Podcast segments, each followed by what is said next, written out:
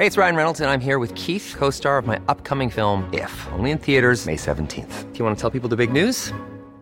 All right, I'll do it. Sign up now and you'll get unlimited for $15 a month in six months of Paramount Plus Essential Plan on us. Mintmobile.com slash switch. Upfront payment of $45 equivalent to $15 per month. Unlimited over 40 gigabytes per month. Face lower speeds. Videos at 480p. Active Mint customers by 531.24 get six months of Paramount Plus Essential Plan. Auto renews after six months. Offer ends May 31st, 2024. Separate Paramount Plus registration required. Terms and conditions apply if rated PG.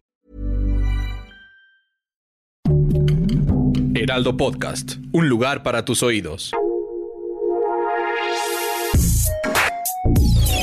Escucha la opinión de Sergio Sarmiento, quien te invita a reflexionar todos los días con la noticia del día.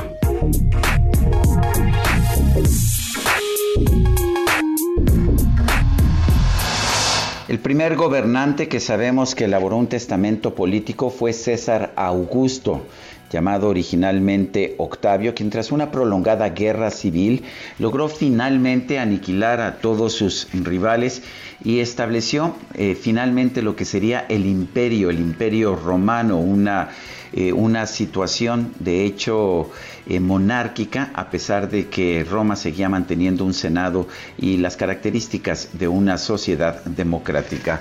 Al final de su vida, César Augusto dio a conocer su testamento político con el cual defendió su papel en la historia y señaló el rumbo que deberían seguir sus sucesores. No siempre, por supuesto, los sucesores siguen el rumbo que se establece en un testamento político. Los siguientes emperadores, desde Tiberio, Calígula, Nerón, los demás, pues ciertamente no mantuvieron las ventajas, la unidad del imperio romano que había logrado César Augusto. Otros gobernantes en la historia han recurrido también a testamentos políticos.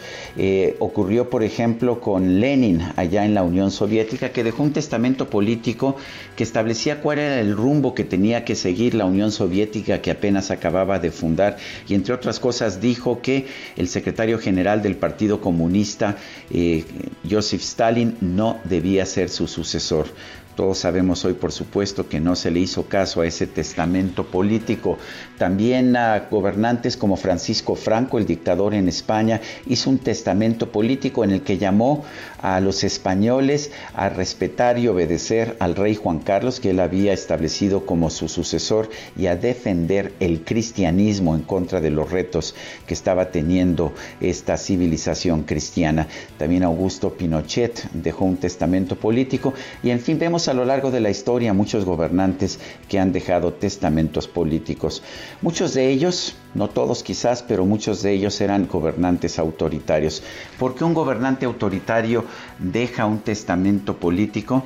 Pues lo hace por una sencilla razón. En un régimen democrático se sabe que son los ciudadanos los que van a tomar las decisiones y que pueden cambiar el rumbo de la nación, yéndose algunas veces hacia la izquierda y otras veces hacia la derecha. Los gobernantes autoritarios no aceptan esto, por eso el testamento político de Hugo Chávez le dejaba directamente el poder a Nicolás Maduro y no pensaba siquiera que el pueblo pudiera tomar otras decisiones. Me parece que el presidente Andrés Manuel López Obrador es un gobernante que es muy respetuoso de la historia. Él quiere tener un buen papel histórico y eso lo ha llevado a preparar este testamento político del cual habló el fin de semana, pero que no nos ha dado a conocer. No conozco lo que contiene, por lo tanto, este testamento político, pero sí entiendo el, pues el interés, la preocupación histórica que tiene el presidente Andrés Manuel López Obrador. Lo único que podría decir, sin embargo, es que en una democracia, Nadie puede dejar realmente un testamento político porque es el pueblo en su sabiduría que cambia de posición, que cambia de rumbo con mucha frecuencia, el que nos determina cuál debe ser el rumbo de una nación. Yo soy Sergio Sarmiento y lo invito a reflexionar.